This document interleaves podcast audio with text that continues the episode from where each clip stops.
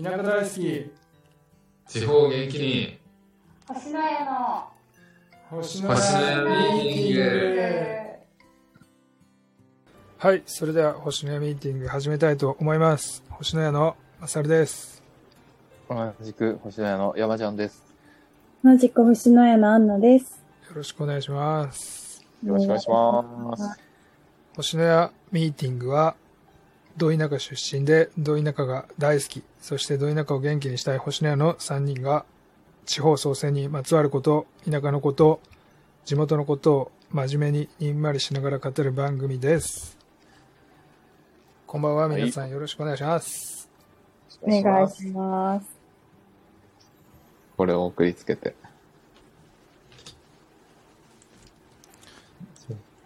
デジタル村民の説明もしつつ、やりたいこと、相談したいお話。よ自己いいですよそので録音できてるっぽいので。あ、本当ですか？それさ喋っていただいて。あ、本当ですか？その今映してるやあ、OK っす。いや、なんかこの間その、一緒にプログラミングを教えてくださってる先生に、このアプリと、で、今後のデジタル村民の方とか、その地元の学校の先生のクラスで使ってもらって、アプリを改善、かつみんなに広めていくっていうプロジェクトに入ってくださいませんかっていうのをちょっと正式にオファーをつい先日しまして、つなるほど。その時に作った資料をちょっとご紹介しようかなと思ってたところでした。はいなのでこんな感じで自己紹介と地元の山越の紹介と、あとはデジタル村民、あとは自分たちがこんなことをやりたいんですっていうのの全体像、そして具体的にこんな形でお手伝いをお願いしたいですっていう話をしました。はいで、なんか自分の自己紹介、簡単に書いて、で、あとは山越の紹介ですね。なので山越は今現、これだと2020年現在だから809人だけど、今は700、760人ぐらいって言ってた気がするんですよ。うん。ここ4年でそんなに減っちゃったんだなまあ、そうはい。っていうような話で、だねはいデジタル村民ってこんな感じですっていうのを説明しましたと。なるほどで、なんかデジタル住民票っていうのを NFT の形で発行してて、すごい地域の、この地域特有の取り組みになっておりますと。で、法的な効力は何もないので、その、住民税がどうこうとかそういうのはないじゃないですか。デジタル住民とはいえ。うんうんうんなので、まあ、どっちかというと分かりやすいイメージで言うと、なんかファンクラブの会員証に近いようなイメージかもしれないけど、でも1枚1万5千円前後で販売されてて、その収益を山越地域の活動に使う。で、その使い道もデジタル村民が話し合って決めるっていう、なんかそういうような取り組みとなってますと。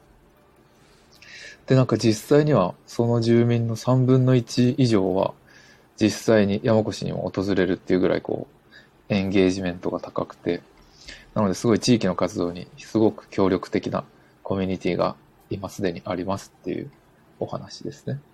はいで、なんか結構 YouTube とかでも取り上げられてて、アベマニュースとか、この論文の淳さんとかも出てるようなやつでも結構取り上げてうんうんぐらい最近人気というかこう注目を集めてきておりますと。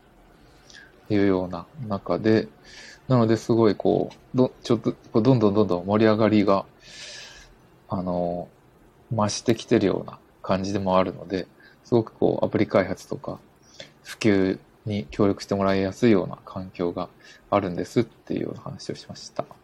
なるほどはい。なので、この、そういうデジタル村民の方と、あとは地元の中学校とか高校の方に使ってもらうために、こう、アプリを提供して、で、フィードバックをもらって、で、あの、良くしていくっていうようなことをしたいんですって話をしました。で、それを定期的にやっていきたいんだけど、メンバーとしては、まあ私はエンジニア、かっこ見習いレベルで、で、あと、アンナちゃんがイラストレーターとして、このアプリ内のキャラクターを制作。で、マサルさんは英語の例文制作。で、まあ、状況によってというか、必要に応じて、そのネイティブの知り合いの方とかとも協力をしながら、例文制作。で、あと、翔太っていうのが高校の時の友達で、あの、LINE、Yahoo で働いてる企画職の人。で、高校の同級生で、この人が、こう、どうやってアプリのフィードバックをみんなからどういう形でもらって、で、アプリを広げるっていうのに役立てていくかっていうのを考えるお仕事をしてる人なので、その、あの、その面でお手伝いをしてもらうというか一緒にやってもらうと。で、キンキンさんはデジタル村民の方なので、まあ、一緒に考えてもらいつつ、こうデジタル村民の間にも広める架け橋になっていただけたらなっていうのと、あと、たけるくんが一個上の先輩、幼馴染の学校の先生やってる人なので、まあ、クラスで使ってもらって、フィードバックをもらうと。うんなので、このメンバーで、こう、実際にデジタル村民と学校の人たちに、こう、使ってもらって、こっちか。で、使ってもらって、フィードバックをもらって、そのフィードバックに基づいて、あの、ディスカッションして、アプリを良くしていくっていう。なんで、アプリを良くしつつ、その、みんなにも広めつつみたいなことを、あの、じじっくりやっていきたいんだっていう話をしました。なるほど。はい。で、まあ、あとはちょっと同時に、あの、完全に用意どんで同時にはスタートできないんですけど、こう、おいおいやっていきたいプロジェクトとしては、この空き家を再生するプロジェクトも、あの、僕らのタイミングが準備でき次第ですけど、まあ、やっていきたいと。で、こういうので、こう、移住希望者とか、観光者の滞在先としてのこの空き家の再生。で、メンバーとしてはこの増井一郎っていう、うんあの69歳、元大工。まあ、お父さんですね。と、あとは、えー、まさるさん。と、まあ、もちろん僕も、あの、息入りますけど、あとはデジタル村民の方の有志の協力も依頼したいなっていうような感じで、まあ、元大工の、えー、69歳ですけど、まあ、まだまだ元気なので、ちょっと一緒にやってもらって、こう、アプリを収益化できたら、その収益をアプリの改善とか、空き家の再生っていうような地域おこしにフルコミットしたいっていうようなプロジェクトですと。なるほど。はい。で、なのでこのイメージとしてはデジタル村民が、の方々とか、えー、まあ他の方々もそうですけど、アプリを使う。で、そのアプリの収益をそういう改善と空き家の再生などに投入する。で、そしたらその古民家としてこう格安利用するようなメリットもデジタル村民は享受できるっていうような、そういうような形でこう、利益も使う側のメリットもあるし、しかもまあアプリとしても使えるアプリだし、で、それでアプリが人気になったら、さらにその収益を使ってまた地域おこしをやるってっていうような、こういう流れを考えてますっていう話をしました。なるほど。まあ、げで、月額800円、有料会員目標1万人っていうのを、あの、当面の目標として掲げております。はい。はい。で、なので、その、えっ、と、教えてくださってる先生にお願いしたいこととしては、ちょっとこのアプリ開発の部分をスピードアップさせたいので、で、学校の新学期始まるのも4月っていうのもあるので、3月末までちょっと週1で私にご指導いただけないかっていうのをお願いしたのと、今はなんか1ヶ月に1回のミーティングだけなんですけど、で、あとはチャットでの質問って感じなんですけど、それをこうもう週1でみっちり教えてほしいっていうのと、で、あとは4月以降はそのフィードバックミーティングを1ヶ月に1回ぐらいのペースで、あの、マサルさんもアンナちゃんも含めてみんなでさっきのメンバーでやりたいなと思ってて、で、この LINE ヤフーの人はもう OK くれてるんですよね。で、あと、まあ、たけるくんも OK って言ってくれてて、キンキンさんは毎週、ゆらくんに英語を教えてくれ、あの、英語を教えてくれてるぐらいなので、キンキンさんにもお願いしつつ、なので、残るはこのエンジニアの方が入ってくれたら、すごくチームとしては完成してくる感じなんですよね。なので、そういう、あの、内容でお願いしました。なので、はい。なんで、すごいでも本当優秀な方で、教え方も上手で、うん。で、なんでちょっとオファーしてる金額的には少ないかもしれないんですが、ぜひぜひよろしくお願いしますっていうのを、今オファーして返事を待っているっていうようなところでございます。なるほど。ね。はい。なので以上、共有でした。ありがとうございました。どうですか？なんかこのイメージ的には。なんか聞いてて違和感というか。イメージ、そうだな。この空き家のプロジェクトがいつできるようになるかまずわからないです、いや、そうなんですよね。まず、農業すら分かってないので全然。間違いない。僕らも全然わかってないんで。そうですよね。なので、それが分かり次第っうん。ていう感じですかね。そうですね。うん。で、ああとはなんか自分のそのイメージとしてはこっちの方を、あの、アプリをこう良くしていくための取り組みを、まあ、月1ぐらいでユーザーのフィードバックミーティングみたいなのをやってって、良くしていきながら、ユーザーを増やしながら、あの、1年以内にはこう有料化していきたいなっていうイメージなんですよね。どのタイミングでこう、有料化、まあ早ければ早いほどいいんですけど、うんうん。あの、月額いくらですっていうバージョンにまでアップグレードさせるタイミングうん。をどのタイミングにするかっていうのはちょっと使ってもらって反応を見てっていうのと、あとはこの先生が入ってくれるかでスピード感が全然変わってくるかなって感じですかね。なるほど、なるはい。ほど。わかりまし仲間になってくれれば早いタイミングで有料化できて、まあ、それがちょっと時間かかりそうなら、こう、ユーザーを増やして認知度を上げる方を、まずは頑張ってっていう感じですかね。た。なるほど。はい。なので、ちょっとそんなイメージで考えておりますので、また、あの、お返事来たら、随時共有したいと思います。はい。はい。わかりました。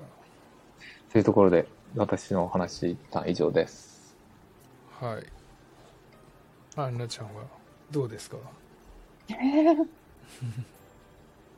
最近のお話ですか？はい。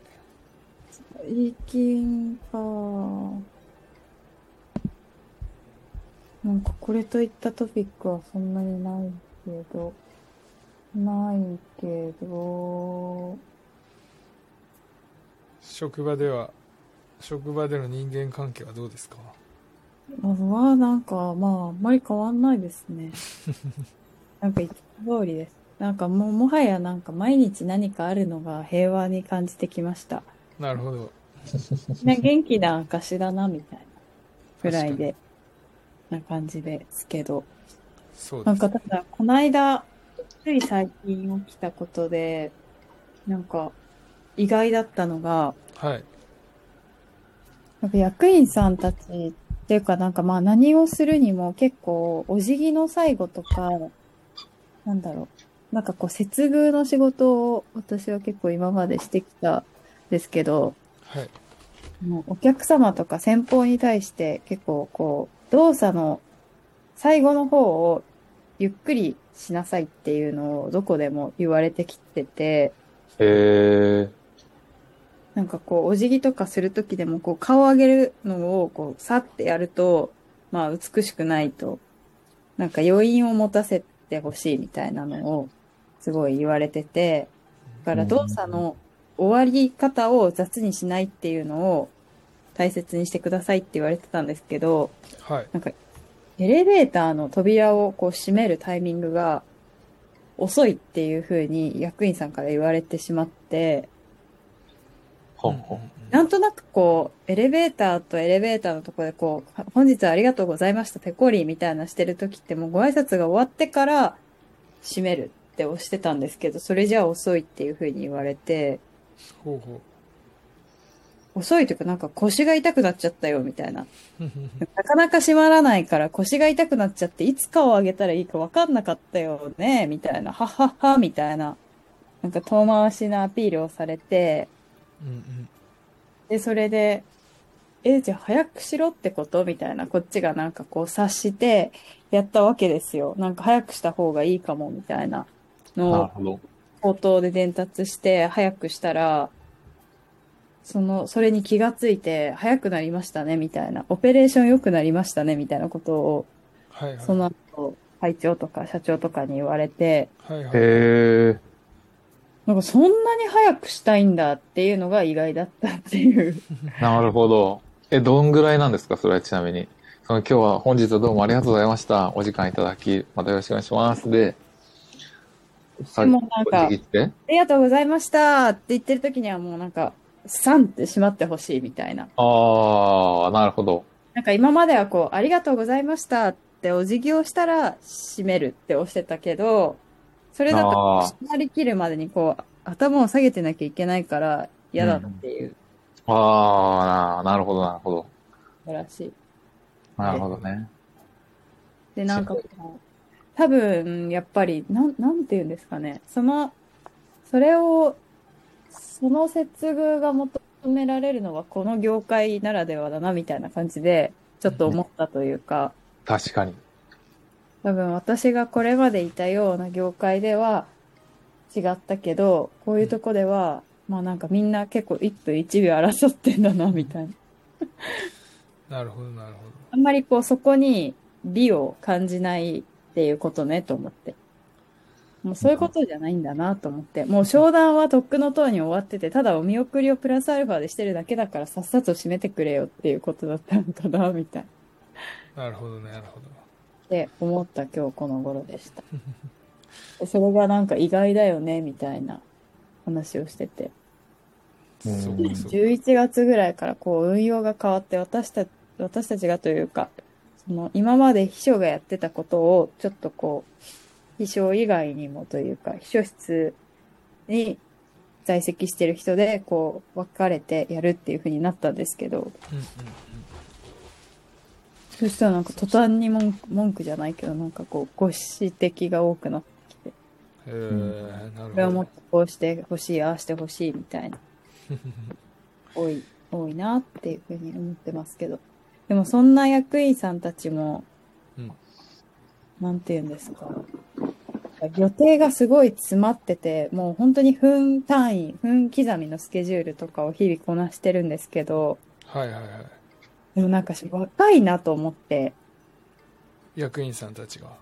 役員さんたちが、なんか今日若いよねっていう話になって、こう、みんなの年齢をなんか改めて見たんですけど、うんうんこう見た目に対して年齢が結構上っていうか思ってたより年上だねみたいなのがほとんどで。うんはなんか見た目結構40代みたいに見える役員さんとかがあうん。もう60近かったりとか。へえそれはだいぶ60近い？若く見える。見える57とか8とか。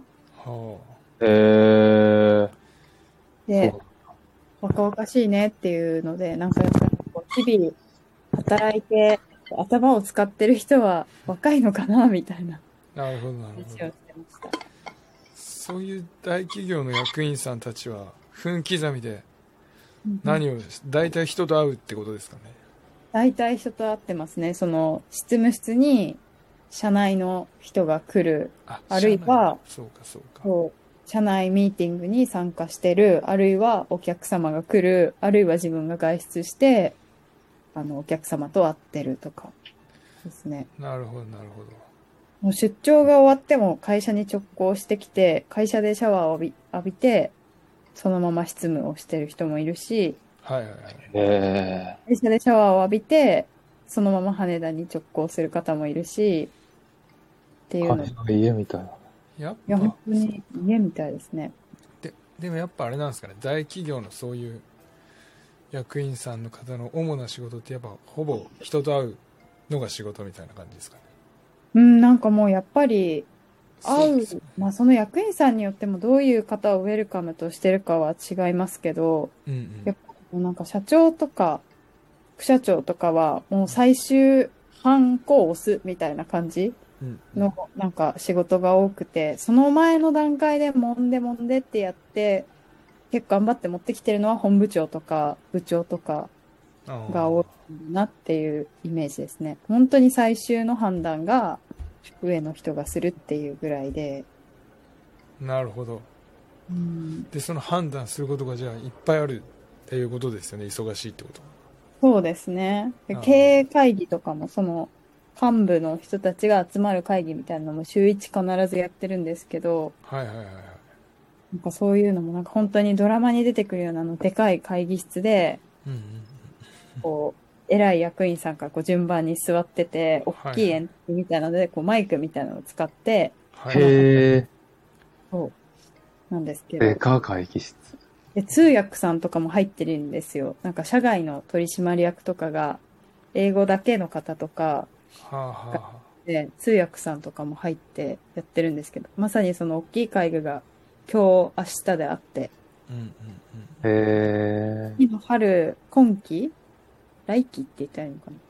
からのこう人事異動が、今内示が多分出始めてて、うん。はあはあ。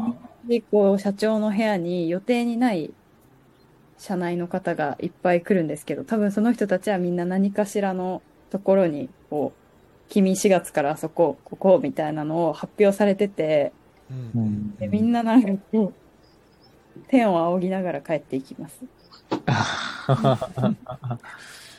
みたいな、なって帰ってる。